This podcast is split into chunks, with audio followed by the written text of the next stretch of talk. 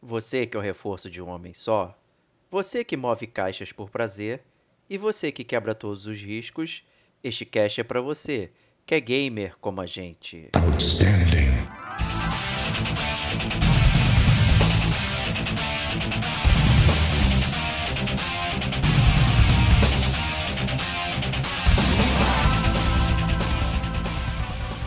Diego Ferreira, Não, o que a gente dá pra falar é que ele é um jogo, né? É isso. Rodrigo Estevão, Muito prazer, esse aqui é meu cotovelo, né?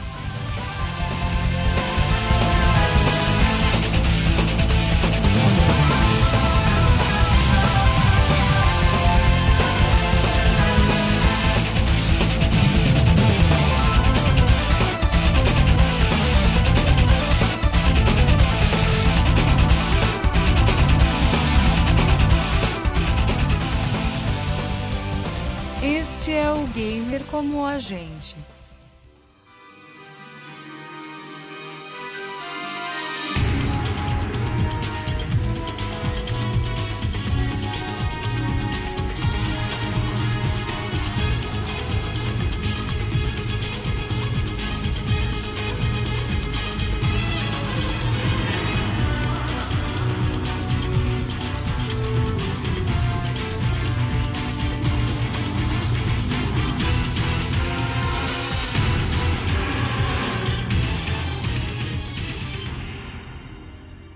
Olá, amigos e amigas gamers, sejam bem-vindos a mais um podcast do Gamer como a gente. Eu sou o Di- Diego Ferreira, estou aqui na companhia de Rodrigo Estevão.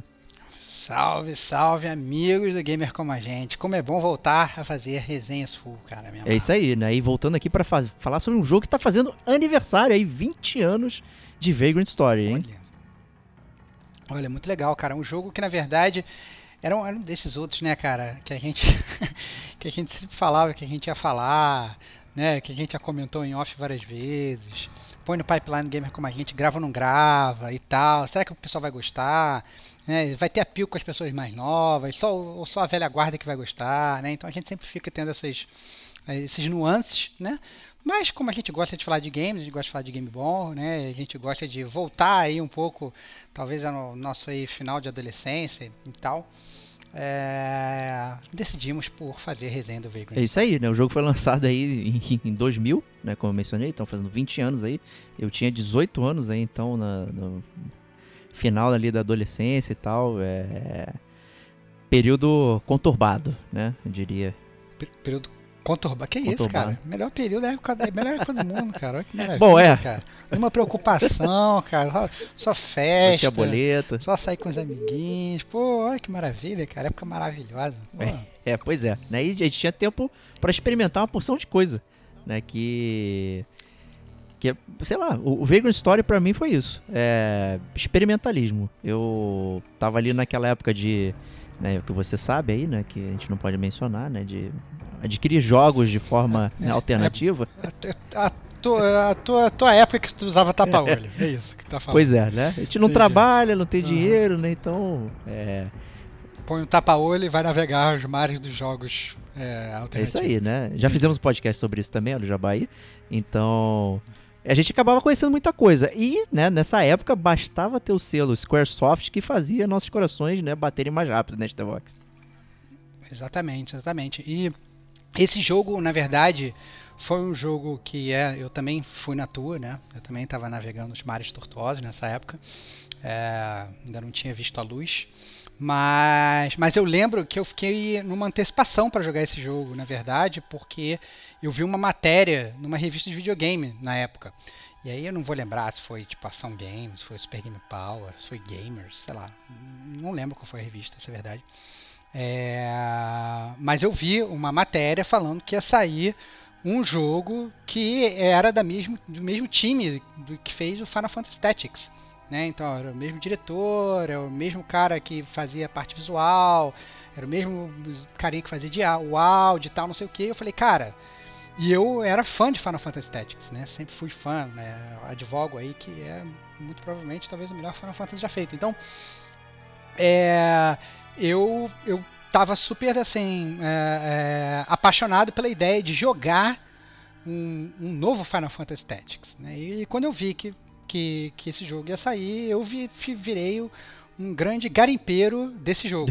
Ficar procurando esse jogo em todos os lugares até eu conseguir jogar o jogo. E para mim ia ser o, o, novo Final Fantasy Tactics. Ia me, me apaixonar novamente e tal, e ia jogar aquilo tudo de novo. E acabou que não foi muito assim, né? Porque o jogo, na verdade, não é muito parecido com o Final Nem um Fantasy pouquinho. Tactics, né? tem algumas, não, ele tem algumas semelhanças ali, mas difere assim muito em vários aspectos. Né? É, pois é, né? E, e, essa época aí, né, de, de PS1, a gente tinha essa enxurrada, né, de jogos da Square, de RPGs e tal. É, já até comentamos aqui, talvez acho que no último news até que eu era muito fã de jogos de JRPGs, né, jogos de japoneses de RPG. Então tinha lá personagens de anime, batalha em turno, tava dentro, né? O cara tava pegando, vambora, né? O Final Fantasy Tactics foi talvez o primeiro, assim, diferente que eu joguei, porque apesar dele ser em turno, ele é em grid, né? Então você tem posicionamento, uma série de coisas que já diferenciavam ele dos outros jogos da época, assim, que, que rolavam e que eu tinha jogado.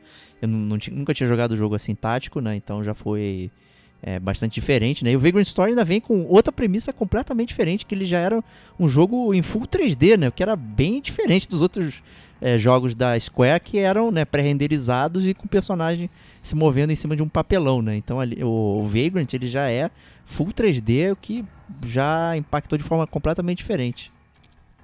É, eu concordo. É, impactou assim diferente, foi muito diferente do que eu estava achando, né? Então meio que eu lembro quando comecei a jogar meio que torci o nariz.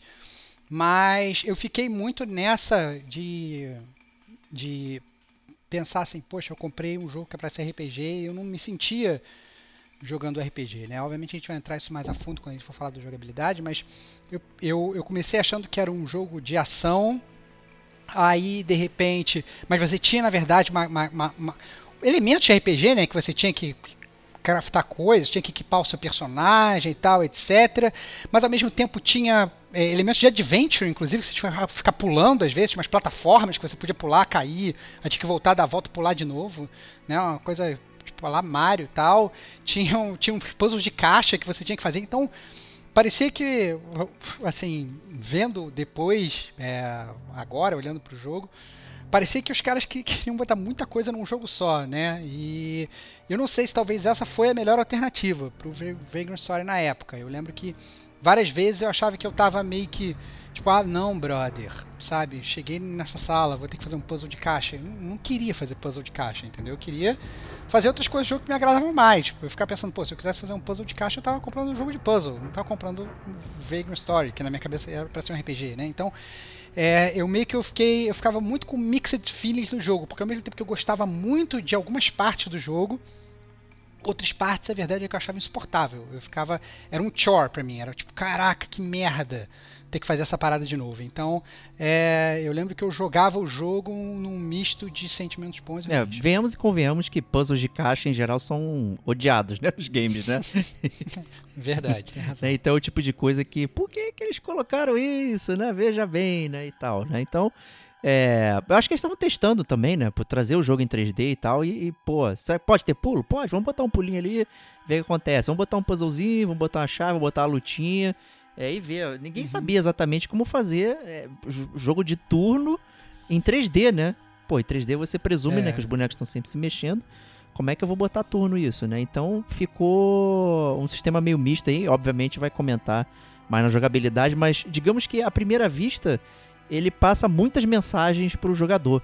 Né? É, ao você ver o jogo e tentar entender, acho que talvez esse seja o nosso grande papel aqui nesse episódio é, é, seria desvendar todo esse. mostrar o que, que é o Vagrant Story é. pra galera, né, Starbox? É isso aí, é isso aí. Eu, eu achei que foi uma ótima definição da resenha, cara. É, porque ele acaba que ele é um jogo que. Quando você olha ele de longe, né? Porque ele é um jogo que também foi meio under the radar, assim, Sim. cara. Não foi todo mundo que jogou da época, né? Então, uma, uma, uma, uma galera que não jogou. Então, é, eu lembro que o pessoal tinha meio que dificuldade de, de, de, de, definir o que ele era, né? Por mais que às vezes, não sei se a gente vai vai conseguir fazer esse pinpoint, definir realmente o que é o Vagrant Story. A gente vai com certeza falar bastante sobre o jogo e aí você, né, gamer como a gente, vai conseguir tirar suas próprias conclusões. Não, o que a gente dá pra falar é que ele é um jogo, né? É isso. Oh, oh, parabéns, cara. Que ótima definição. Fim do Fim do cast. Encerra aí música de Valeu. encerramento. Então com isso a gente pode ir aqui para o bloco da leitura da caixa aqui, onde né, o nosso amigo Stevox dá o resumo aí do que, que se trata Vagrant Story.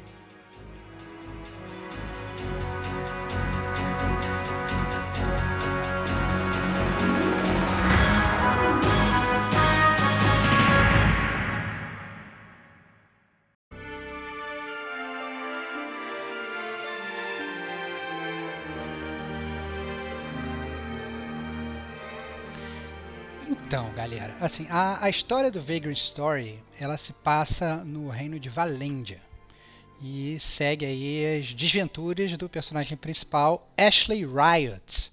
Né? Ele é um o agente da VKP, que são os Valendian Knights of Peace, né? Os Cavaleiros de Paz de É, Valendia. ou seja, dando soco em todo mundo pra celebrar a paz, né? É, exatamente, exatamente, exatamente. Já todo mundo sabe, né? Conhece, muito prazer, esse aqui é meu cotovelo, né?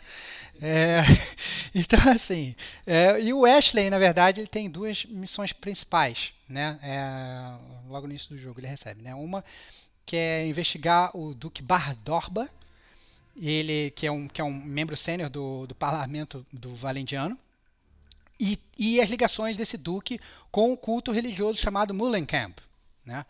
É, e além disso, o, o Ashley ainda tem que in- investigar os interesses do Cardel Batista, que é um personagem que na verdade é meio que não aparece no jogo. Ele é um, é um personagem meio etéreo, todo mundo fica falando dele o jogo todo. Que ele é o chefe do, do sacerdócio de Santo Iocos. Né? É, então, na verdade, ele tem que entender essa ligação também desse cardeal com o culto Mullenkamp e o líder do, do culto Mullenkamp, que é o Sidney Lossaroth, né? que é o que é na verdade o principal antagonista do jogo. Né? E aí logo no início do jogo, você chega nessa mansão do Duque, você encontra uma situação de conflito, né? Tá rolando um, um bafafá entre o culto Mullenkamp e a, a Order of the Crimson Blades, né? Que seria, sei lá, a ordem das, das lâminas criminosas, talvez, uma tradução muito livre, né? Que é a, a milícia que representa o sacerdócio de Iocos, né? Então você chega lá na, na mansão do Duque, tá rolando essa porrada, e no meio da confusão, o Sidney, que é o líder do culto religioso, ele sequestra o filho do Duque e foge para Leamond, né? Que é a cidade da magia negra, que é onde na verdade vai se passar essencialmente o jogo todo e o gameplay do jogo. Né? E aí, obviamente, a missão do Ashley passa a ser se aventurar por Liemond, tentar, sei lá, salvar o, o filho sequestrado e descobrir qual é a do Cisne e do culto religioso dele. Né? Então, essencialmente é isso. Né? É um jogo. Não é uma história simples, na verdade. Existem vários personagens, principalmente que são mencionados né, o tempo todo, várias facções. Tem VKP, tem a, a Crimson Blaze, tem o culto e tal, lá, lá, lá.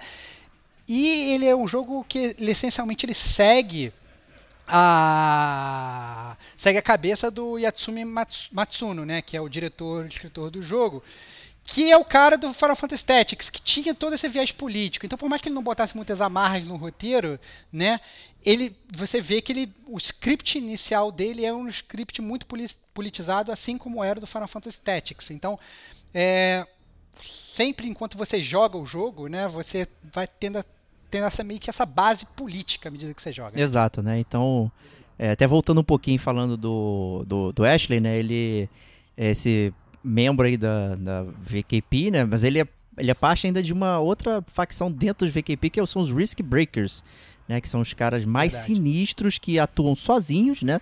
Tem aquela fala icônica do, do Ashley no início do jogo, que a, acho que é, é Kala, né? Que ela fala, onde estão os reforços? Ele, eu sou os reforços, né? Bem Aham. bem na sua cara, assim, né? Só que, e, e essa facção Risk Breaker, né? E tem, tem a ver um pouco com o próprio esquema de jogo, que é o Risk, né? Que é uma. faz parte integral aí do gameplay. E é um cara que, que, que ele é acima do normal, acima da média, que vai atrás desses, dessas é, intrigas aí que mexem na segurança da sociedade, né? O que é muito estranho e um cara sozinho viu resolver um problemaço desse, né? Mas enfim, né? É, RPG japonês, né? É, Exatamente. Então, eu, eu- o, que eu acho, o que eu acho engraçado é que, pra época, na verdade, a gente já não era mais criança, mas a gente também não era adulto. Né? Eu lembro que eu achava que era uma história complicada de entender. É, não porque o roteiro fosse, fosse complicado, e eu até achava que às vezes era, eu ficava meio confuso com os personagens, mas porque além disso ainda tinha o fato do, do inglês não ser um inglês muito comum, né? era um inglês ortodoxo, aquele inglês mais shakespeariano, a gente vai falar disso mais, mais pra frente também, o que na verdade meio que prejudicava a, a minha de compreensão na época né? Então eu li a parada e falei assim, nossa, cara, que, que estranho, o que, que, ele quis dizer com essa palavra? Às vezes eu até pegava, tinha que olhar lá no, no Pai dos Burros e entender uma palavra ou outra que eu não sabia o significado. Eu lembro claramente de jogar o, o, o Vagrant Story assim, né? Então é, não era assim, a, a, facilidade que eu tive no, no Final Fantasy Tactics de compreender a história como um todo. E olha que a história do, do Final Fantasy Tactics é até mais complexa, na minha modesta opinião, do que a do, do Vagrant Story, né? Ela, é, eu, acabou que eu tive essa, esse gatilho, não só com o gameplay, né, que a gente vai entrar mais adiante, mas também com a própria história de, de assimilar tudo que estava acontecendo ali. Você chegou a ter essa dificuldade ou não, Diego? Eu até concordo, acho que eu tive um pouco de dificuldade, tem, tem um, um inglês diferente ali do que a gente estava acostumado e, e que eu estava acostumado a estudar também. Ali no acho dos meus 18 eu já estava é, terminando o curso de inglês, eu já fazia, sei lá, uns 10 anos assim em inglês, então já estava mais avançado, eu conseguia entender muito bem. Eu levava dúvida para aula, era o único nerdão que ficava levando coisa para, pô, me explica aqui essa parte. Eu fazia anotação para tentar entender as frases. O lance é que tem muita coisa contextualizada dentro do próprio jogo, né? E o jogo ele tem essa dificuldade de se explicar, né? Ao contrário dos jogos de hoje, até que, por exemplo, você pega um jogo da Square hoje, tem um codex lá gigantesco, né? Tipo lá, Final Fantasy 13. Eu fiquei até revoltado, uma das minhas críticas do Final 13, que o, o jogo inteiro você ele, ele, ele é passado dentro do codex, né? Ele fica, ó, se vira e lê, né? E aí o, o, o Vagrant é o contrário, né? Ele não, não, ele não te ensina nada ali, você tem que meio que tentar entender conforme vai passando o jogo. E, assim, talvez você estando no papel do Ashley é um pouco como ele se sente também, né? Porque ele também é um é, é um meio peãozão, não, né? Com certeza, porque é, porque exatamente, assim, como você falou, não tem não tem assim, tem gente, uma galera que reclama, ah, não, esse jogo tem muita coisa para ler, né? E é, então não gosto de ler. Inclusive, é, tem muitas pessoas que pegam esses jogos tem coisa para ler e descartam até as leituras, né? O Vagrant Story, na verdade, as coisas que você tem para ler são sempre os diálogos que, que vão aparecendo na tela, né? E é tudo, obviamente, quando o Ashley está presente. Então você vai meio que vai descobrindo a história aos olhos dele. Né? Então não, tem documento para você ficar lendo, não tem é muito sei lá, não é um Dark Souls da vida que você tem que, sei lá, ficar lendo a descrição dos itens e interpretar Exato. isso, né? Acaba sendo um jogo muito mais direto nesse sentido. Né, o, uma coisa que você falou, que eu achei legal, que você falou antagonista Sidney Lostaroth, né? E não vilão. Ah. Né? Ele, na verdade, ele é a figura que o Ashley persegue, mas ele, né, ao, ao acompanhar o jogo, você vê que ele é uma figura que fica implicando e tisicando o Ashley para ele meio que abrir os olhos, né, para, para tudo que está acontecendo, né? Então ele não, não é um vilão per se, assim, tipo, ó, ó, ó e tal. As, os vilões, as coisas manipuladoras estão em volta do jogo e o Ashley mal percebe isso, né? E o Sidney meio que vai abrindo é, o olho dele e, e, antagonizando ele ao mesmo tempo. Né? Tanto é que um, um dos grandes mistérios do jogo é, é aquela parte que o Ashley fica tendo flashbacks dele vendo a família dele né? E ele sentado no piquenique e tal, de repente ele é assassinado, tal qual o Justiceiro, né? Frank Castle aí, né? Uhum. Mesmo esquema. E aquilo meio que move ele, mas ele não consegue se lembrar exatamente do que aconteceu. E tem várias cenas e o Sidney tá lá do lado dele, digamos assim, é, tentando fazer com que ele veja o que, está acontecendo ali.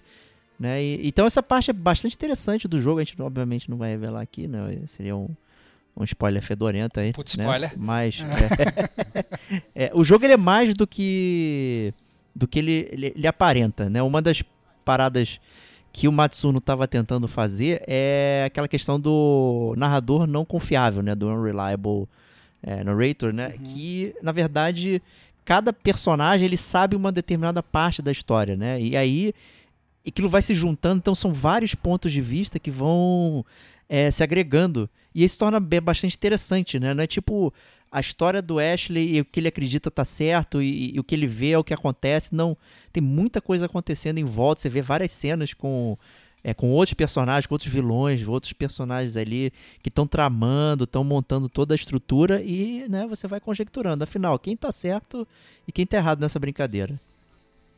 É, e, e assim, é muito legal falar isso porque acaba sendo um jogo muito mais, digamos, adulto do que a gente está acostumado. Né? É muito fácil a gente pegar esses jogos. Inclusive dessa época, você tinha, sei lá, a gangue Final Fantasy VII, você tinha o vilão, era o Sephiroth e tal. Vou evocar o meteoro para destruir o mundo todo. Né? Tinha seus, seus, seus, seus desejos megalomaníacos, quer que seja. Né? Mas nesse caso não, né? Até por ser uma. por ter toda essa faceta política, né? Muitas vezes na política você meio que não tem o certo ou errado, né? Às vezes pode ter um cara que é um imbecil, né? Ou você pode ter uma pessoa mais inteligente, você pode ter uma pessoa, sim, você pode ter pessoas malvadas, Sim. né? Mas a verdade é que é que a, a ideia, é, os personagens são muito humanos nesse sentido, né? Não tem aquele cara que fica, ha, ha, ha, ha, vou criar um plano mirabolante. Não é meio que o, o jogo não vai muito nessa tendência, né? Os personagens apesar de obviamente você ter todo essa, esse contexto, digamos, mágico, é, RPGístico talvez, né, de imortalidade, grimórios e gemas e magias e tal, lá, lá, lá é, porque bem ou mal é um jogo de capa espada de fantasia, você, é, você tem um, um panorama muito humano por trás, né, um panorama muito político por trás. Então, é, segue muito. E depois vem, é muito com base nas influências também que o jogo é, depois a gente vai falar mais na frente também, mas é, vai muito nessa, nessa linha política, né? Então, cabe, é, é, muito legal. Se você gosta desse, desse, tipo de temática e tal, eu acho que é um jogo que vale a pena você experimentar só por Exato. Né? E acaba que ele até. Os cenários só estão é mais realistas, digamos assim, que eles são é, baseados numa localidade real, né? Do mundo real, lá na França. O Saint-Emilion, se eu não me engano, na região de Bordeaux, lá, região dos vinhos, né? E acho que um dos membros da equipe gostava de passar férias lá, não sei o que, e sugeriu pro pessoal da arte para fazer. E aí acaba que você se relaciona, né? Então parece uma idade média realista que você consegue identificar. Então você né, fica lembrando. É um capa-espada bem interessante nesse sentido. É. Eu gosto, gosto bastante. É, e eu acho que talvez pela idade né, que a gente tinha na época, né? Eu mencionei que tinha 18, né? Acho que você tinha, deveria ter uns 16, talvez, né? Isso né? aí. E aí, é, assim, é um jogo mais denso do que a gente entende, né? Talvez hoje né, a gente teria outro entendimento. O próprio Final Fantasy, né? Ele tem muitos entendimentos, né? É, inclusive o Final Fantasy é um jogo até bastante político, com mensagem ecológica, não sei o quê. Que na época você só queria, né, destruir o cara lá que quer jogar um meteoro na cabeça, né? Só isso. Mas na verdade, né, é, né? Tem outras mensagens que estão dentro do jogo ali, pela nossa ju juventude, né? A gente não, não percebe passam desapercebido, passa desapercebido, né? Não, com certeza, com certeza. Tem razão, cara. Mas é isso aí, então, pro a leitura da capa aí. Acho que foi uma das grandes leituras de capa aí que a gente fez. Boa. Boa. Boa leitura. Boa leitura. Cara. E agora a gente pode ir pro bloco da jogabilidade, que talvez seja é, o bloco central aqui do, do Vagrant Story.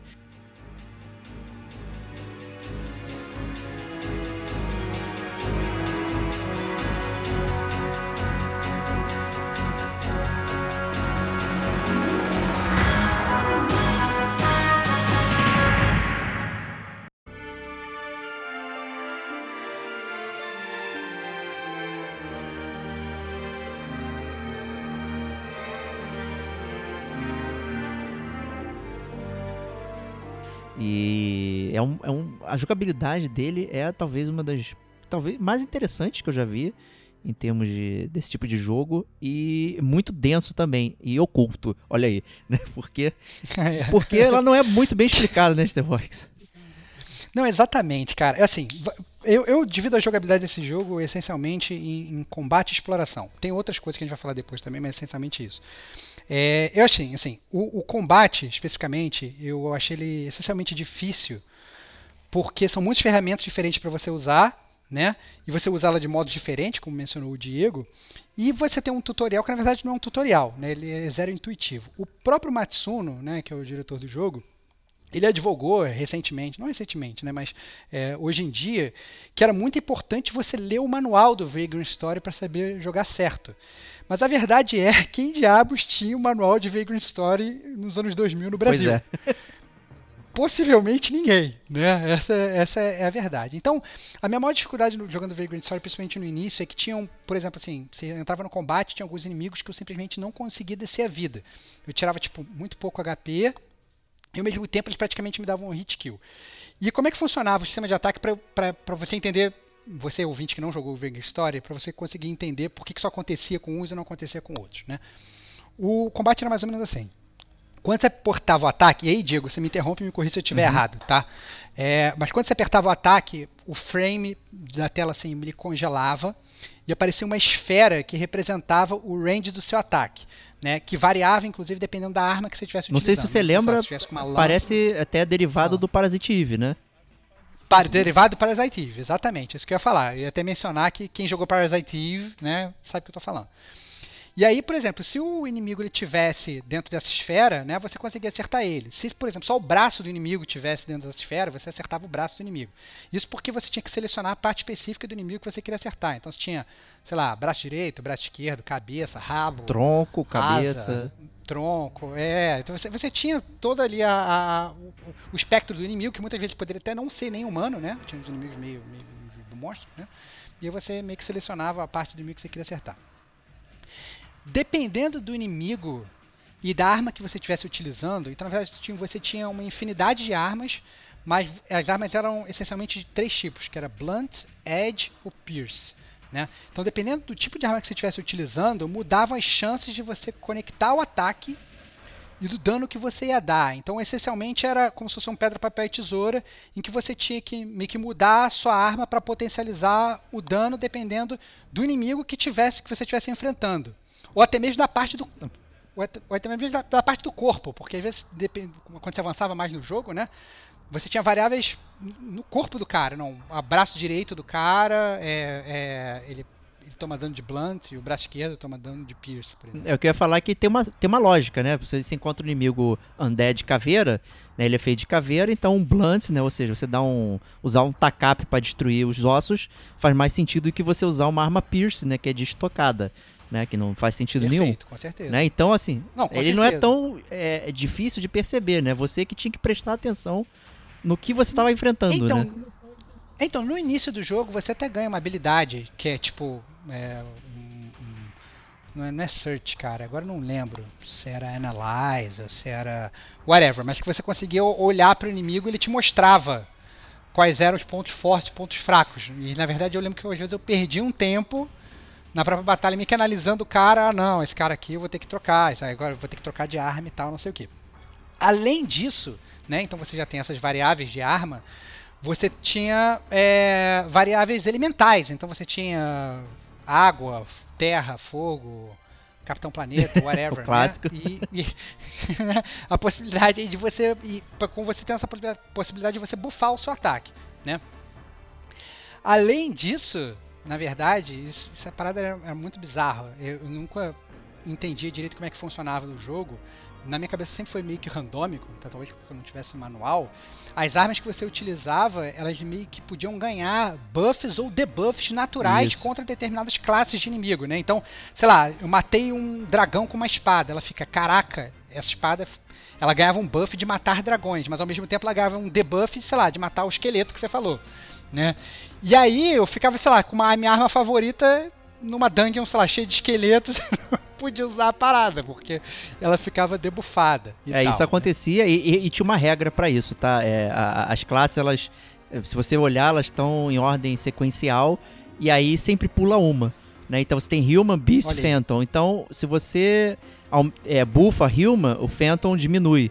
Né? Aí, o, você, aí o Beast é a próxima. Então, Beast, se você bufa Beast, ele debuffa undead. E aí ele vai circulando, então você vai movimentando. Então é possível você ter uma arma que bufa Human e Phantom, né? Porque elas não, não têm ligação direta de buff e debuff, né? Então uhum. você consegue buffar as Sim, duas. Entendi. E aí o, o, o, jogo, na verdade, ele incentiva que você tenha vários, várias armas ao mesmo tempo, né? Ou seja, ele incentiva, fique, fique trocando, o tempo, todo. tempo todo pra, né, é. vem os inimigos e, cara, veio um dragão, porra, preciso usar minha arma de dragão. E aí ela tá já é, montada para isso. Só que até você sacar esse tipo de coisa demora, porque. Não, você não é. saca. É, então, você não saca. Você vai meio que. Você tem que parar. O que eu fazia essencialmente era. Eu parava, qualquer inimigo que eu enfrentar, mesmo que eu soubesse, ah, não, tem uma espada boa para dragão, vou enfrentar o dragão. Eu parava para analisar as partes do corpo do dragão, né? O que que ele. O que que vou dar mais dano, o que que não vou dar, se é diferente, se não é Porque, principalmente quando você começava a andar mais pro final do jogo, inclusive, e começava a ficar realmente mais difícil, eu, eu, eu meio que sentia que as coisas começavam a ficar cada vez mais intercambiáveis, né? E era, sei lá, era difícil, cara. Não era um jogo, digamos assim, ah, não vou sair andando e simplesmente usando uma magia que vai dar certo para todo mundo, ou um ataque que vai dar certo para todo mundo, ou então essa é a minha arma favorita, vou upar ela até ela ficar super poderosa. Não, não era assim que o jogo funcionava, né? O jogo era essencialmente você ficar trocando de equipamento o tempo todo. Né? Você, isso é um mochila do gato Félix. Exato, né? Então você parava lá e, e tinha que ficar trocando alternar os equipamentos para poder se preparar. Então era, era, era bastante difícil, né? Isso até alterava um pouco o pace, né, do jogo. Porque, né, ele é, aparenta ser, né, pô, a pessoa já chega ali e fala, pô, vou explodir o, o, botão de ataque, o bola, e vou sair cortando geral. Aí você já tem um impacto que, né, o, todo mundo tá se mexendo, mas quando tu aperta o botão de, de ataque, o jogo para, a, aparece a bolinha, né, e você mira lá as coisas, né, e aí você dá o seu ataque. E aí quando dá, você pode apertar de novo, né, não tem problema, né, mas, né, você tem lá é, a sua barra de risco né? Que ela vai aumentando. É isso que eu ia falar, cara. Você, exatamente, você virou. Isso que eu ia falar, cara. Você tá lendo os meus pensamentos, cara. Quando você falou em, em, destruir o botão, né? A primeira coisa que eu pensei foi o Risk, né? Porque você, além de tudo isso que a gente já falou, você tem duas, duas coisas que você tem que levar em consideração. Que é o Risk, que é o risco, né? E o Chain, que é, digamos, os ataques em cadeia. Né? O risco é muito simples. Quanto mais você bate, mais alto o seu risco fica. E quanto mais alto ele fica, mais a sua defesa meio que diminui e a chance de acertar um ataque cai. Mas né? aumenta né? o seu crítico, então você... por exemplo. Mas aumenta o seu. Isso, mas aumenta o seu crítico. Então, na verdade, você. É aquele, digamos, a, a faca de dois gumes. É. Quanto mais você bate, mais, é, maior fica o seu crítico, mais você diminui a sua defesa e você diminui a chance de você acertar aquele ataque crítico. É, e o Chain, na verdade, é, parecia que era até um jogo de ritmo. Né? É, a, você ia ganhando bônus à medida que você vai encadeando seus ataques no timing certo. Né? Então, logo antes de você acertar o ataque, aparecia uma exclamação lá em cima do Ashley e você tinha que apertar o botão certo no timing certo. Né? E aí você também conseguia customizar os bônus dos, dos seus chains.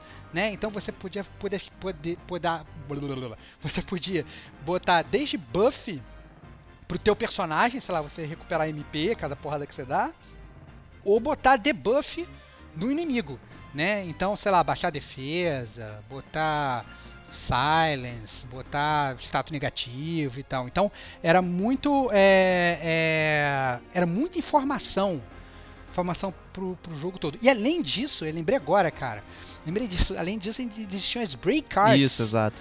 Que, que, vo, que você desbloqueava à, medida que você meio que acumulava mortes com um tipo específico de arma, né? Então, sei lá, você usava uma espada, você matava milhões de caras com, com essa espada, você desbloqueava break card dessa espada, né? É, e aí, que era, digamos, um ataque mais super poderoso, que inclusive tinha até uma área maior, né? A esfera que aparecia era uma esfera meio que gigante e tal. Né? Só que ele aí, roubava teu HP, que... né? Quando tu usava o Break Art, né? Roubava teu HP, exatamente. Roubava teu HP. O que na verdade, mas ele não aumentava o teu, o teu, o teu risk, risk, exatamente. Né?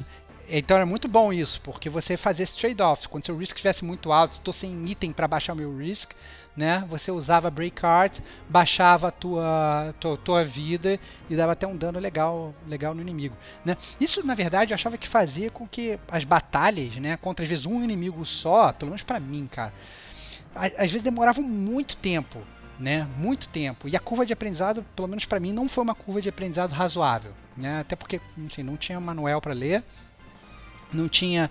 É, é, as informações eram poucas, até as informações de revistas de videogame, acho que os caras. Não entendiam também. Na época, também não entendiam, né? Eram gamers como a gente, né? né? E, e aí ficava é, muito. É, muito complicado é, a, a, batalha, assim, por mais que fosse na verdade o ponto alto do jogo para mim, cada batalha era realmente assim um, um, esforço hercúleo. Tanto que às vezes eu entrava, chegava numa, numa sala ali da dungeon que eu falava, puta cara, esse inimigo é mó chato, eu saía correndo, entendeu? O que na verdade era até ruim, porque ele tentava me atacar e o frame parava, né? E aí ficava na animação. Puta, cara, é meio zoado. É difícil de escapar, então, né? Tu não saia voando. Difícil de... É, não dava para sair para sair ruxando. Então, é, é um sistema de, de, digamos, de combate complexo para a época, né? Principalmente se você veio de um, de um, de um RPG mais tradicional. Exato, né? E aí é, tem essa, toda essa parte aí de, do combate que a, a, e você que se vire para montar a sua arma, né? Porque É né, verdade. tinha lá as salas né, de, de, sei lá, forjas, né? Forja Gamer com a gente aí. E você fazia fazia a sua própria arma, né? Podia dar até o nome pra ela, É. né? Só que era muito complicado, né? Então você tinha, digamos, é, a Blade, né? E aí a Blade era o que o Stevox falou, né? Podia ser é, de uma mão, duas mãos, podia ser um machado, Hum. podia ser um- uma adaga, né? Você tinha essencialmente a a lâmina, lâmina, né? Que é a isso que eu queria falou, falar. E a empunhadura, É, né? Exatamente. E a empunhadura, que era, o- que era o grip, Que era né? o grip. E aí você juntava as É. duas coisas pra fazer a arma.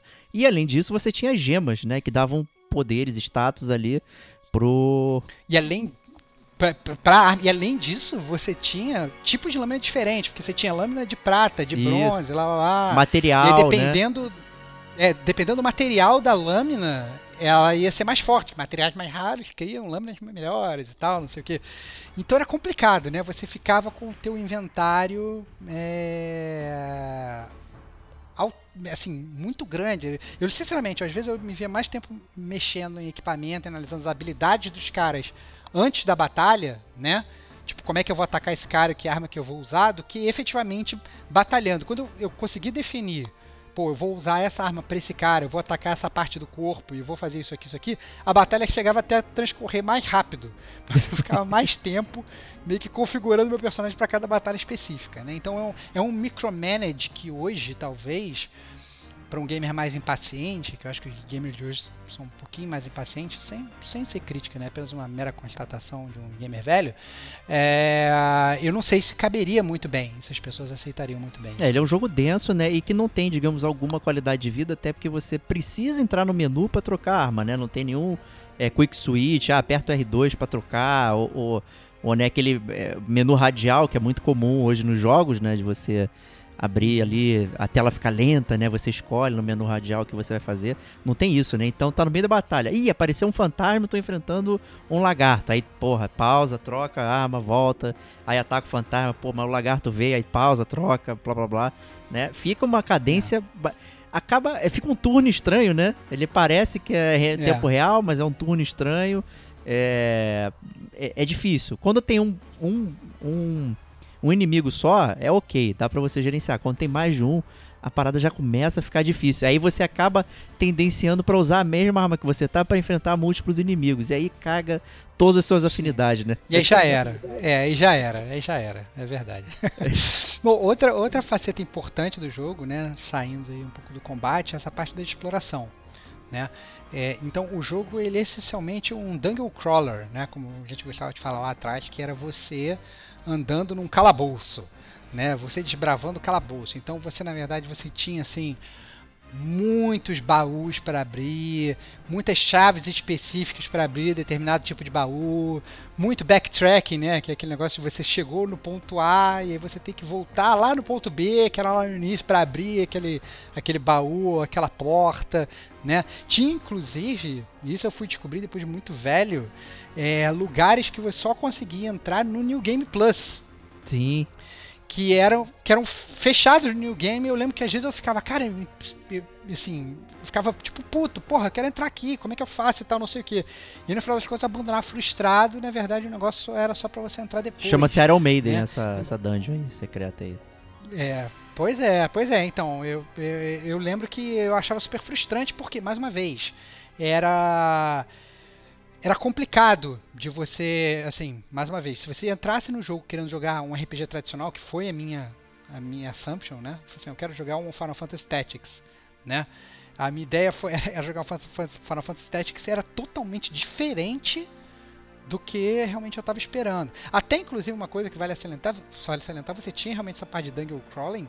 Uma coisa que eu achava muito boa era o mapa. Sim. Se você lembra de que era um mapa, era um mapa muito detalhado, ele separava sala a sala, ele marcava, não, nessa sala aqui você precisa da chave tal, aí botava o símbolozinho. E aí quando você pegava a chave com o símbolo, você sabia exatamente onde você tinha que voltar. Então, nesse sentido era era ele funcionava legal assim, na- em termos de orientação, né? Agora, para você andar no- na própria dungeon, às vezes, aí eu já achava meio sacal, porque você tinha essas partes de plataforma, tinha, tinha uns lugares que a plataforma ficava andando, você tinha pulo, né? Então, assim, que foge exatamente do- dos jogos de, RPG tradicionais, né? Não, não tem pulo, não tem nada, não. Você tinha pulo, tinha que, às vezes, pulo que você tinha que dar timing pra pular, a plataforma tá chegando perto, você pula. E na época, 3D também não era tão. Os movimentos não eram tão assertivos Exato, quanto são hoje, né? Então era meio complicado. Aquele pulo mongolóide que você sabe o que você está fazendo, você sabe que que vai fazer e você errava um pulo, fala, puta que pariu, agora vou cair de novo aqui embaixo, tem que subir tudo, subir essas caixas e tal, lá lá lá. E essa própria é, é, é, é, movimentação do personagem não era tão fluida quanto eles gostariam que fosse, né? Porque dá pra ver que eles tentaram fazer um jogo mais fluido possível, mas obviamente, pelas limitações de hardware, né? Da época, não, não era possível. Não era possível. E acabava que, assim, pra mim, eu já tenho a tendência de não curtir muito essa exploração pela exploração, sabe? É, só pra ganhar item, só pra, ah, vamos pegar um baú que tem uma chave, que tem não sei o que e tal, já, já começa a ficar meio é, cansado, né? E aí, mas o que você falou, você não fica perdido, né? O, o, o jogo ele realmente consegue mapear bem é, os pontos e você ir nos lugares ali, tirando, né, obviamente, um lugar maldito no jogo, que é aquela floresta de neblina lá, que não tem mapa, né? Que é um inferno pra passar dali. É, isso, inferno, inferno, inferno. É, não, assim, e tem outra coisa que me deixava muito puto com o jogo também, cara. É porque assim, é. né, nessa época era muito comum também você só conseguir salvar o jogo em save Sim. points, né? Você não salvava o jogo a qualquer momento. Né? E o que eu achava desse jogo é que os save points eles eram muito longes uns dos outros. Né? Então, é, muitas vezes, eu, sei lá, eu tinha que jogar pouco tempo, eu deixava o jogo pause, horas, porque eu não tinha como, como salvar o jogo, e às vezes, sei lá, tiltava e tal, não sei o que. E eu lembro claramente, isso aconteceu no jogo diversas vezes, tipo assim, salvei o jogo, aí fiz toda a dungeon, que era, uma, que era um dungeon realmente grande, né? E eu perdia tempo nas batalhas, porque o sistema de batalha não era tão fluido pra mim, né?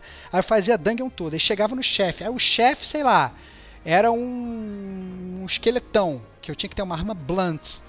E acabava que eu não tinha arma blunt, a minha, a minha arma blunt era uma piada. E o que, que eu fazia? Eu chegava no chefe, eu morria. E aí eu tinha que voltar lá pro meu save point, eu tinha que fazer a dungeon toda de novo, cara. é muito cansativo. Sabe?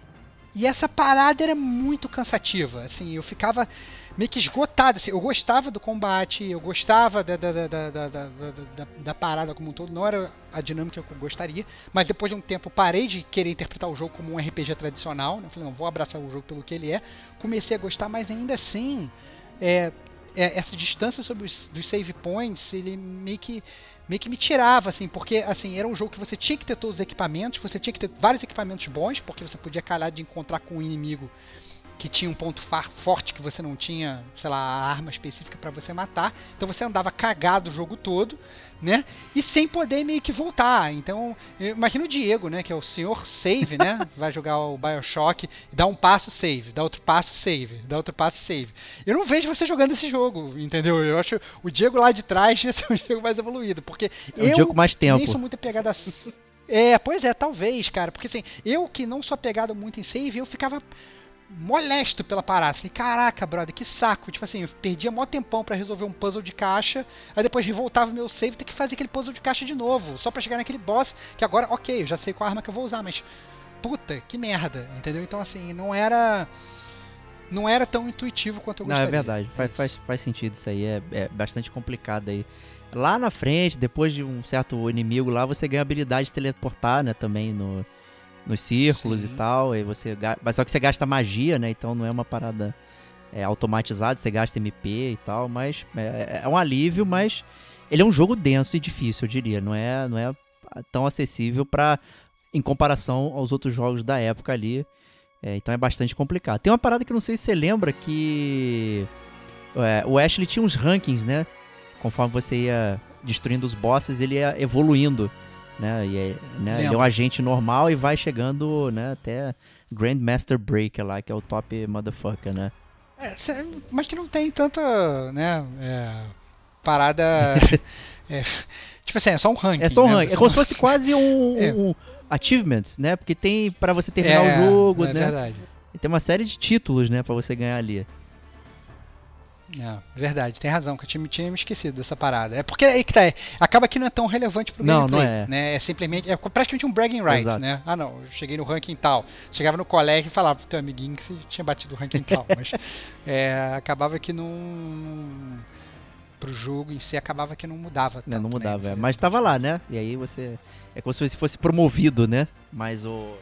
Exatamente. me leva ao ponto aí, que é o que você botou na pauta aí, que é a questão é, de, de elementos de RPG, né? Esse é um elemento muito cos- costumeiro, né? De evolução do personagem.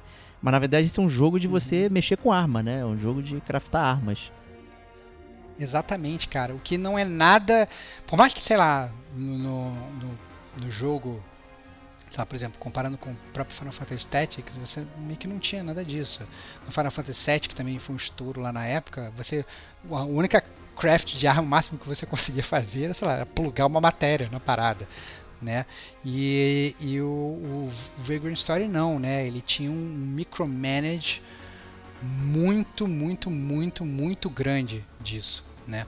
É, que era uma coisa que não tinha nos outros jogos de RPG. E ao mesmo tempo, tinham várias coisas de RPG que eu queria que tivessem lá e que acabava que não tinha. Então, assim, tem aquele mapa do mundo para você explorar e tal. Não tinha. Né? Tinha várias cidades com vários NPCs para você conversar e tal. Não tinha.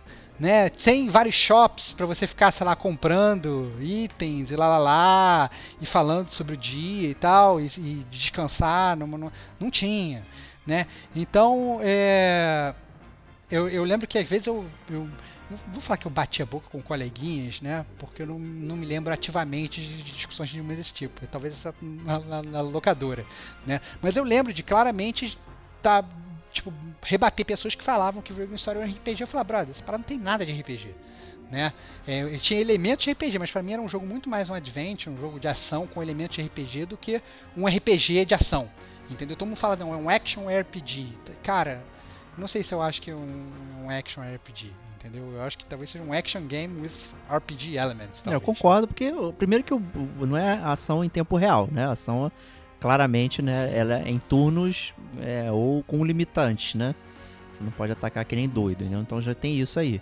Né? Em geral, vai- você determina esses elementos, né? Como você falou aí, de- como se fossem RPGs, porque são coisas que tinham na época, né? Então a maioria dos jogos japoneses de RPG, eles tinham isso, cidadezinha, não sei o quê. Mas você pode fazer uma comparação aí. O Vagrant Story ele até parece um- uma espécie de Metal Gear, né? Um cara sozinho indo fazer uma missão bizarra num lugar, né, difícil, onde todas as chances estão contra você, na verdade, né? Então, até faz sentido não ter, né, bate-papo, né? Vai encontrar os NPCs, ficar perguntando como é que tá o dia, né? Você não quer perguntar Claro. isso, né?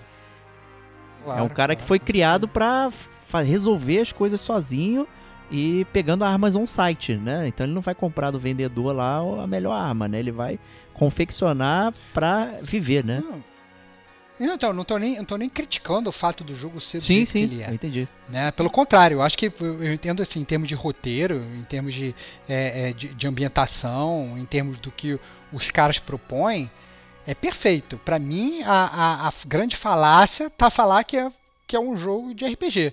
Né? Porque pra mim não tem nada de RPG. É Exatamente o que você falou. Eu posso comparar ele. É muito mais fácil você comparar ele com Metal Gear, que é um jogo claramente que não tem nada de RPG, né? Um jogo essencialmente de ação, né? É, do que você é muito mais fácil comparar com Metal Gear do que você comparar com, com os outros RPGs tradicionais que a Square lançava na época, né? Então, esse é simplesmente E acho que por isso que ele é um jogo até único, né? Inclusive aí no, no hall Sim. de jogos da Square, né? Por ser bastante diferente é, do que eles produziam ali na época. Então é isso que é bem legal.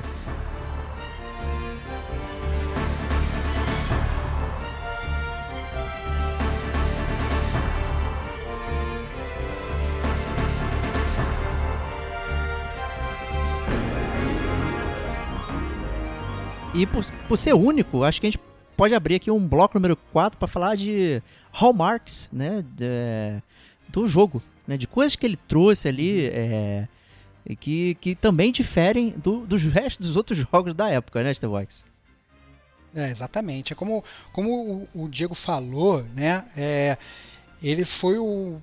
Acho que provavelmente o primeiro jogo da Square que foi full 3D, né? Ele não tinha os cenários pré-renderizados, Então, como, como, como o Bat falou, né, a gente estava acostumado a Final Fantasy, você sentia que, na verdade, o seu personagem ele se movimentava em cima de um papel de Isso. parede. né? Ele às vezes até deslizava, você fica, caraca, que bizarro. Né?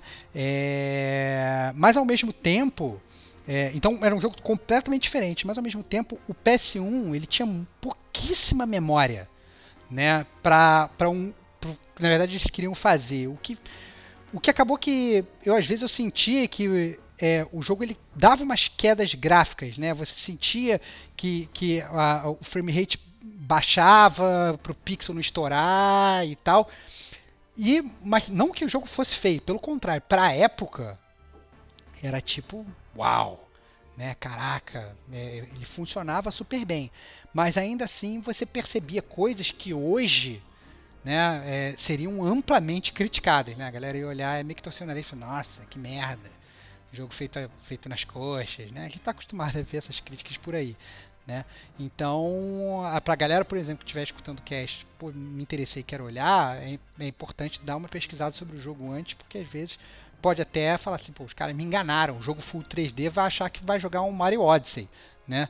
Não, não tem nada a ver com isso, né? É um jogo completamente diferente. É, pois é, mas aí tu compara com coisas que já existiam na época, né? Tipo, o Final Fantasy VII e Final Fantasy VIII, é, eles tinham mais polígonos do que o Vagrant Story. E, no entanto, o Vagrant Story é Sim. mais detalhado muito mais. O, o, então muito os caras mais. fizeram ali uma, uma magia da tecnologia, né? Pô, você, você pega o próprio Metal Gear, o Snake levanta, não tem rosto, né? Ele tem, É. ele, ele tem uns tracinhos. É uma mancha. mancha. É, é, ele, ele- ele, na verdade é o Snake da Febem, né? Parece que tá com aquele negócio da Febem lá que você não consegue ver a cara das crianças lá, né? Que não pode mostrar é a cara do Snake, né? Mas no Vagrant Story não, isso é verdade. Você inclusive tem movimento Isso, de exato. Né? Você tem lip sync, lip sync não, né? Você Simula você bem a, boca é a se boca se mexendo. mexendo. Simula bem, é, é isso aí, simula bem a boca se mexendo, não é uma parada, uma parada zoada. E falando em lip syncing, na verdade, é, queria falar um pouco também da, da, de uma coisa que me cativou muito enquanto eu jogava o Vagrant Story, que é esse estilo história em quadrinhos Sim, que tinha, é. né? Porque ele tinha um, um estilo com os balões, né? O, o personagem falava, botava um balão como se fosse coisa, né? E ao mesmo tempo que você tinha esse estilo revista em quadrinho, que ele é um estilo, digamos, totalmente estático, ele te remete para uma coisa totalmente estática. O jogo ele tinha um visual super cinematográfico no sentido de você ter tipo tomadas de cena, né, a câmera se mexendo enquanto mostrava os personagens andando, aproximações e focos e giradas de câmera, tudo isso com os balões enquanto as pessoas falavam. Então, ele era um jogo muito gostoso de você ver e de você, inclusive, ver essas transições entre cena de batalha e gameplay com o próprio, que não era CG, né? Esse é Exato. o ponto, né? É, a gente fa- fala em Square, a gente pensa logo que é CG. Não, não tinha CG. Era tudo realmente criado com aqueles arquétipos ali que o jogo já, já dava pro, pro Não, é muito criativa as tomadas. de- É, é cinematográfico mesmo, pô, as viradas e tal. Né? É, é a, a que eu mencionei, inclusive, lá no início, lá do Ashley, conversando com, com o Sidney, né, lá no, sobre o passado lá, aquela questão da família dele, não sei o quê. Tipo, ele tá falando com alguém, você não tá vendo, de repente a câmera vai virando, virando, virando, virando. O Sidney tá atrás do balão, cara. Quando o balão do Ashley some, ele termina a fala, o Sidney tá do lado. É muito foda. É muito maneiro. Muito foda. Muito foda, muito foda. E assim, mas vale salientar, né? E aí isso eu ia, essa observação, né? Eu tinha até botado aqui na pauta para falar para falar agora e eu ia puxar essa observação antes, mas eu não eu não quis puxar para não para não te explodir, né? Que eu lembro que você ficou falando que ele é um risk breaker, né? Que ele é um cara tipo fodão e que faz tudo sozinho, né? Mas essa não era a ideia inicial do jogo. Né? A ideia inicial do jogo era que você tivesse vários personagens controlados por inteligência artificial para fazer o teu time. Que, convenhamos, é uma coisa que está muito em voga Exato, hoje, é, né, é. cara? Então você vai usar, vai, vai, você vai você vai ver como é que os caras estão muito à frente do tempo. Né? Eles queriam fazer um combate dinâmico, 3D, com características de RPG, mas ainda assim ação, né? É isso que Final Fantasy 15 fez, cara, né? Foi isso que Final Fantasy é, é, agora o 7 Remake vai fazer, né? Então você, você tem uma coisa de ação, ao mesmo tempo você tem NPCs que te ajudam a, a- a- naquela batalha. Só que pelas limitações de, de hardware, né? Eles falam assim, não, tinham que cortar Muito essa ambicioso. ideia. Isso não, mano, muito ambicioso, vai ter que ser um brother só porque a gente não tem memória para isso tudo. E aí transformaram o cara no Riskbreaker boladão, entendeu? Então, muito muito bem bolado, né? É, toda essa história de, de, como, na verdade, o downgrade ele acabou é, é, sendo uma coisa boa nesse sentido específico, porque o jogo ele funciona muito bem com você sendo o exército de um homem só. Talvez se é, é, eles tivessem criado mais personagens, a construção do Ashley não fosse tão boa quanto. Não, eu acho que isso é, é interessante ter mencionar. É porque você vê como as limitações trabalham a criatividade dos artistas, da galera que, que tá desenvolvendo o jogo, né? Hoje em dia, você praticamente não tem limitação. O, o videogame é Faz você quiser, quiser né, cara? cara? sabe? É, então, por isso que você vê muitos jogos que são derivativos, são é, blá, porque você não tem limite, né? Então você pode fazer qualquer coisa, né? E nessa época não, cara. É, é, você tinha limites, você tinha que trabalhar com, com restrição e isso fazia você ter o melhor da sua criatividade, desde a época do Atari ali até praticamente o, a era do PS3 ali, que aí meio que É. foda-se, né? Pode tudo aí. É, é, então, exatamente. Na- exatamente, assim, nessa época a galera tinha que se virar nos 30. Né? Ela fala assim, o que eu vou fazer? Eu vou botar uma música maneira, vou botar um gráfico maneiro, ou eu vou criar um gameplay super fino e sem nenhum deslize. Ou, assim, o cara não, não tinha espaço em disco, não tinha hardware para processar tudo que ele gostaria de fazer. Né? Então, é, os próprios tempos de, de, de, para você fazer um jogo, eles também eram mais curtos. Hoje você vê, sei lá, um Last of Us que está sendo feito desde não sei das quantas, 7, 8 anos sendo feito, sei lá, né? Os caras começaram a produzir o negócio depois que foi lançado o primeiro e, e whatever e tal, os caras já estão fazendo o segundo. O, o Vagrant Story, ele, foi, ele começou a ser feito em 98.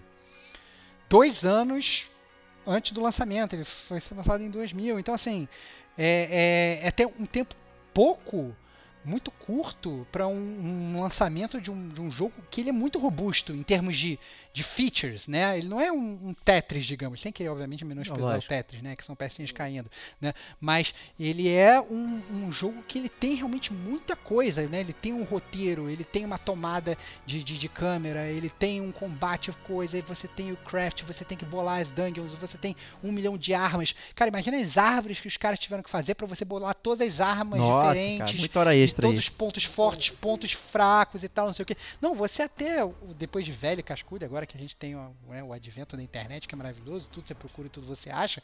Se você, você consegue baixar na internet tabelas de, de, de como você melhor craftar a sua arma no Vagrant Story né? E assim, e, e, e, ah não, como é que você faz para potencializar? Que, que arma você vai mesclar, né? Como você vai utilizar? Então assim, é, é, outro nível, né? E obviamente os caras tiveram que botar isso tudo num jogo só, com tempo corrido, com pouco hardware e tal, e fizeram uma coisa que pra época, obviamente, foi uma é, Pois é, e é, adicionando a questão do gráfico ali, né? É, a gente já era acostumado, como você falou, né, as CGs e tudo aquilo, né, as CGs inclusive serviam como recompensa, né, então você fazia alguma coisa no jogo, ah, agora é hora de eu aproveitar aqui e ver meu filminho relaxando, né, minha recompensa por ter derrotado o inimigo, né, e aí no jogo, cara, a cutscene é em tempo real, no, na engine do jogo, como você falou, e, cara, ela é seamless, né, então ela vai direto, então você tá na cutscene e a batalha já tá rolando direto, né? Com uma movimentação de câmera suave, apareceu o seu menu, já tá rolando, meu amigo. Sem load, sem travamento, sem nada. É uma magia, cara. Magia. É, é, outra coisa que eles fizeram, a gente já comentou isso rapidamente também, mas eu acho legal até a gente voltar a comentar, é a questão da localização Sim. do jogo, né? Porque nessa época não se falava em localização, se falava em tradução, né? Quando tinha, né? No, no, no, mais ou menos ali você tinha o jogo em japonês e o jogo em inglês e torça para esse inglês ser um inglês razoável. Era isso né, que tinha na época. E, e, o jogo, na verdade, ele foi ele estava tipo anos luz à frente do que era feito na época. O jogo ele era localizado pro, pro inglês, né? Ele tinha um inglês inclusive até difícil de, de se falar né? Ele era um que inclusive melhorava a ambientação, por mais que na verdade é, eu possa, possa ter falado antes, pô, era difícil para mim na época, porque às vezes eu achava rebuscado, né? Eu nos meus 16 anos eu sabia falar inglês, mas eu não tinha, na verdade, um vocabulário para ficar lendo Shakespeare. É, e, e eu achava às vezes um pouco complicado, mas isso, obviamente, olhando como um reviewer, né, como um resenhista de jogo, você percebe que é muito foda, né? Ele talvez não seja tão palatável para todas as audiências, mas ainda assim é muito maneiro que nessa época eles conseguiram fazer um trabalho tão profundo, né, Batman? Então, assim, a localização, é, é, e até com tristeza, né? É, vale falar que a do Final Fantasy Tactics é bem ruim, né? Tem muitos problemas. É, aquela versão lá nova, é, acho que é o War of the Lions, né? Que né, renovou tudo, trouxe a. Muito né, boa. Muito boa localização. Ali ficou cara. bom. é, o Final Fantasy VII também tem vários problemas, né? E, e, e, tem muita gíria, tem coisa ali que eles tentaram fazer o, o, o Barrett, por exemplo, Street, né? Mas não deu muito certo, ficou só uhum. caricato, né? Então, então essa aqui ficou muito profissa. É muito, muito, muito boa. É, o Matsuno deu apenas algumas ordens lá pra, pra galera, né? Falou que tinha que ter uma conotação meio bíblica, né? Épica, tem várias cenas como fala de igreja e tal, não sei o que, né? Tem uma cena lá que o pessoal fala, ah, o Ashley é mais forte que vocês, não sei o que. Aí o cara fala, não, Deus é mais forte. Então tem, tem essa conotação religiosa, está se falando ah. de religião é, no jogo e tal, toda essa parada. Tem essa disputa, inclusive, ali, faz parte da, da história e... É, você fala de religião e política, é, né, cara? É um jogo, cara, um jogo que não é pra não é. criança, é. cara. A parada é... Não é. Então, assim, é bastante interessante como... como... Mas facilitou também que ele é um pouco pautado na cultura ocidental, né? Ele, ele digamos que ele não tem japonesices, uhum. né? Como a gente é. conhece. Como a gente tá é. acostumado, pelo menos. Exato. Né? Então, uhum. facilitou um pouco. O script era bom já, né? É uma puta história contada ali, então ajudou a galera, né? E a gente tava lendo também é, entrevista e tal com, com uns tradutores que eles se inspiraram no primeiro livro da série Game of Thrones, né? É, exatamente, cara. Então você vai pegar, na verdade, foi, foi, foi inspirado no Song of Ice and Fire, né? É, que é o primeiro livro e que, na verdade, remonta, na verdade, que o, o, Game of Thrones você pode falar, não, é um, é um livro de ação capa-espada e lá, lá, lá, mas ele tem um, um panorama político gigantesco, tanto que é daí vem, né? Game Exatamente. Thrones, né? É, é, é, a, é, a, parada que permeia. E você claramente, depois de anos, né, você começa a ver essas ligações, você começa a tipo, cair várias fichas, e você começa né, a falar assim, nossa, então agora tudo faz sentido.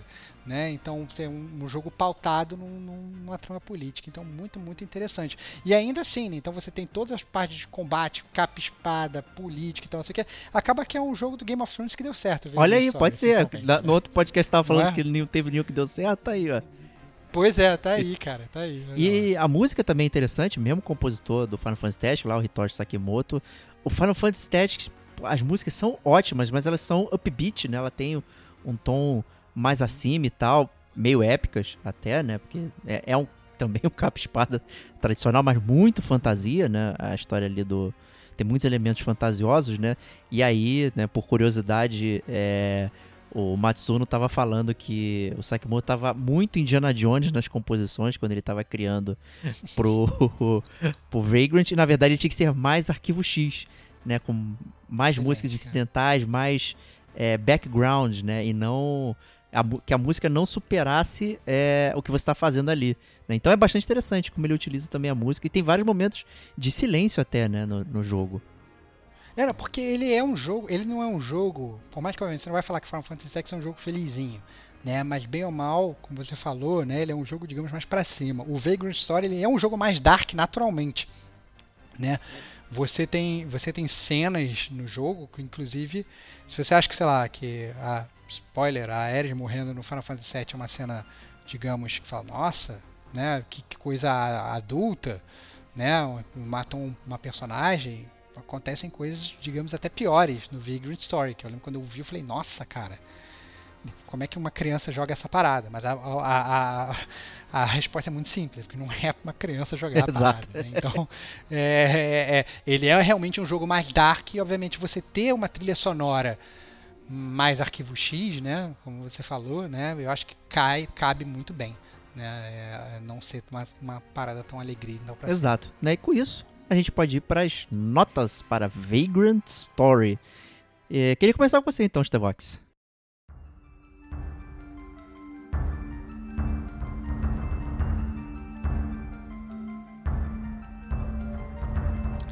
Cara, tudo bem. É, é assim, o, o Vagrant Story foi um jogo que eu joguei por muito tempo. É, foi um jogo que eu demorei muito para zerar. É um jogo que eu me frustrei várias vezes. Eu às vezes eu, é, é, eu lembro que eu tive que recomeçar ele algumas vezes, principalmente no início do jogo, né? Porque mais uma vez a curva de aprendizado não era uma curva de aprendizado boa. Como a gente já falou, ele era um jogo que era muito importante você ter um manual do jogo e ninguém tinha um manual do jogo nessa época, o que na verdade poderia fazer com que o jogo perdesse muitos pontos para mim, né? Porque eu acho que é, se um jogo eu gosto de experiências meio que autocontidas, né? Tipo, já criticou isso no Final Fantasy. Pô, por que, que eu tenho que ver um filme para entender a história do jogo, né? Por que, que eu tenho que sair daquela mídia? Por mais que você possa criar, sei lá, de, digamos, apêndices e adendos, né? Por que, que você tem que ir para fora para conseguir juntar informação para poder sorver ao máximo daquilo, daquela mídia que você está querendo utilizar naquele momento? Então eu poderia até começar a criticar e falar assim que ah não, cara, o, o, tutorial é ruim. É ruim? É ruim. Né? Mas a verdade é que os jogos eles antigamente eles se pautavam em, em manual, né? Alguns eles eram simples o suficiente para você não precisar do manual. No Vagrant Story, infelizmente não era. Então, ou você na verdade era um forte e persistia e tentava às vezes driblar a barreira do inglês, né? Porque imagina uma pessoa tentando jogar isso, uma pessoa que não tinha inglês. Eu diria que é praticamente impossível. Né? Era um jogo realmente difícil para quem não tinha para quem não tinha inglês. Então, é, e eu acho que na verdade, mas eu não tiraria tantos pontos quanto eu gostaria de tirar por causa disso, né? Eu acho que bem ou mal ele é um jogo que ele é bem executado, ele é um jogo que ele funciona bem, tem toda essa parte das cutscenes que é, eu acho que funcionam muito bem, o combate funciona bem, a parte de puzzle eu realmente descartaria, é um ponto negativo para mim, né? Não acho que cabe no jogo. Mais uma vez, eu acho que o cara fala assim, ah não, vamos botar um puzzle para ficar ainda mais interessante. Na verdade, a parada meio que não fica. Mesma coisa com platforming. Então eu tiraria pontos por causa disso. Mas eu acho que overall é um jogo bom. Eu acho que foi um jogo que estava à frente do seu tempo. Eu acho que na verdade se hoje fizessem, por exemplo, um, um remake do Vagrant Story, poderia ser de longe um dos melhores jogos aí, porque a trama é boa e a toda essa lógica, eles, eles resolvendo coisas que hoje são muito simples, tipo isso a parada do save point, que eu cheguei a criticar no cache, o jogo já ficaria, sei lá, 200% melhor. Né? Mas eu não acho que merece uma nota baixa, não, pelo contrário, eu acho que é uma das pérolas que tem que estar aí na biblioteca dos gamers aí para serem consultadas, né? Como escrever um bom roteiro, como fazer um, um sistema de batalha realmente profundo e que é, é, funciona. Né? Então eu dou aí é, 3,5 lanças que não tiram dano nenhum do inimigo pra Vagrant Boa. É, eu achei que ia acompanhar você. Eu juro que eu achei que você ia dar a nota igual a minha, mas não, não já ficou revelado aí então que não, que não é.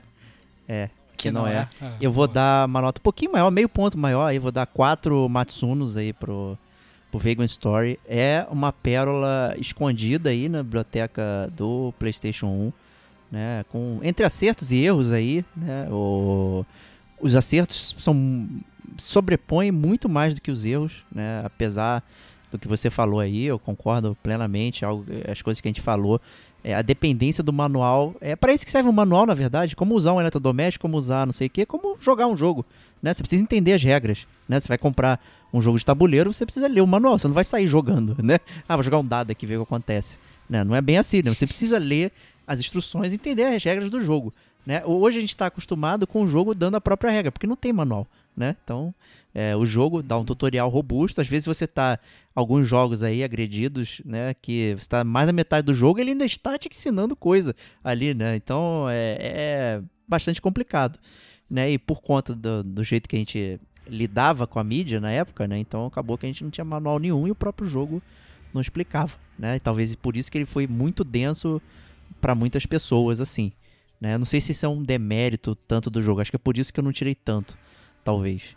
Mas que, obviamente, é um jogo de você fazer muitas tentativas e, e erros ali para começar, para você começar a entender é, como funciona a jogabilidade, como funciona as afinidades. Isso é, isso é bastante difícil, não existia nada parecido é, na época também. É, talvez hoje, é, olha, o Dark Souls seria um jogo também nesse nível de de densidade para você realmente emergir ali e ficar tentando aprender o que o jogo tá te ensinando. Eu também já reiniciei várias vezes o Vagrant Story para tentar, né? Porque chega num momento que, cara, nada que você faz causa dano no inimigo. Isso é, é, é- é frustrante, né? Tu tá... É, pois é. Pois- Não, eu achava que era falha de design na época, né? No início, principalmente. Falar, cara, não, brother, não pode ser. Esse jogo tá. Cara, será que eu tenho que grindar? Né? Porque você pensa, né? Você, volta para aquele pensamento original do Sim. RPG, né? Não, esse jogo é um RPG, então, sei lá, será que eu tenho que ganhar ficar experiência, voltar para o início da dungeon, ficar matando inimigo bunda para ficar mais forte? Mas não, né? O jogo ele é um pedra, papel e tesoura disfarçado só com um milhão de variáveis. É pedra, papel, tesoura, lagarto, Spock, né? tem tudo ali. É, é isso aí. Tem tudo ali. Porra, eu lembro até que a gente, quando conversou, quando a gente se conheceu, Final Fantasy, a gente debateu, né? Todo mundo já conhece a nossa história. Mas Vagrant Story também foi um dos jogos que a gente debateu. E eu só consegui derrotar o último chefe no soco. Era a única coisa que causava dano nele. E dano ínfimo. Eu acho que eu fiquei umas duas horas batendo nele, fugindo e correndo. E eu não aguentava mais. Mas perseverei e consegui. Mas é o tipo de coisa que, se você não prestar atenção, é, você acaba de- degringolando ali, não tem volta. Eu acho que isso que é ruim, não tem volta. Ele era um jogo denso e difícil por causa disso, né? Mas cara, não tem nada parecido em termos de é, de combate, de jogabilidade, de esmero no trabalho. Porra, é uma parada que no PS1 não tem nada parecido. Então, muito foda. Tem que jogar Vagrant Story aí. É, tomara que né, no- a gente consiga acessar ele de forma melhor aí, é, porque estamos precisando. E é isso aí. É, para o nosso podcast sobre Vagrant Story aí, eu sei que a gente botou um teaser lá no, no, no Instagram e no Facebook, a galera respondeu bacana ali, então imagino que deva também estar no backlog da galera é, querer discutir um pouco mais e tal sobre o jogo. Tá aí então pra vocês, né, Starbucks? Foi um prazer falar sobre ele, né? Prazer inenarrável é, gravar podcast de Vagrant Story me deixa cada vez mais afim de gravar o podcast Final Fantasy Tactics. Pronto. Vou só soltar essa pedra. Só soltar Vai sair, vai sair, hein? Vai sair, gente. Mas enquanto não sai, a gente se vê na próxima semana. Um grande abraço e até lá.